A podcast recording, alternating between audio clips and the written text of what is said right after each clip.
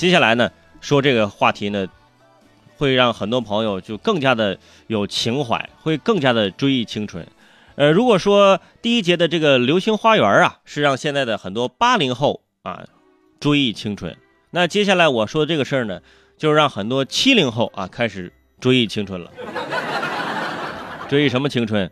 就是我要说的这个事儿呢，就是三十年前啊，它风靡全国，啊，连续十八年占据销量冠军宝座，是第一个出口到美国的中国轿车品牌。三十年后，它无人问津，一年巨亏十六亿，深陷退市泥沼啊！它就是夏利，哎，这个被誉为国民车的夏利品牌，今年宣布。暂时性停产了，啊，真的彻底停产了。少壮不努力，哎，老大开夏利，是不是？吃得苦中苦，方能开路虎啊！而在八九十年代的时候，万元户们骑上了铃木，当时还是摩托车。那时候定价十万的夏利汽车是所有人的奋斗终极目标啊！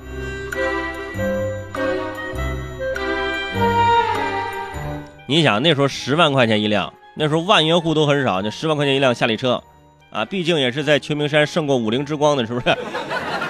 所以你想想当年这夏利火成什么样子，啊，如果你能买一辆夏利，我的天哪，你这 特别好。但是现在你买不着了，现在你买买辆夏利，除了喇叭不响，其他地方都响，是不是？对曾经的夏利也是有质量的保证，毕竟是连续十八年占据销量冠军。只不过，作为国民轿车的鼻祖，现在却资不抵债。二零一七年年报显示，啊，资产总额是四十九亿元，同时负债总额是四十八点一亿元，净资产仅有八千多万，啊，这个资产负债率高达百分之九十八点二，这就这就相当于快破产了吗？这不是？究竟是什么让一个辉煌过的老品牌现在沦落到如此的惨境？最近呢？呃，一汽夏利针对深交所的这个年报问询函的回复啊，就给出了一个答案，呃，表示自己对国内汽车市场认识和前瞻研究不够，自身的产品开发、营销能力和意识、品牌塑造能力不强等等，哎，说了这些问题。总之就是惨成这样啊，他们自己都不知道具体问题出现在哪里。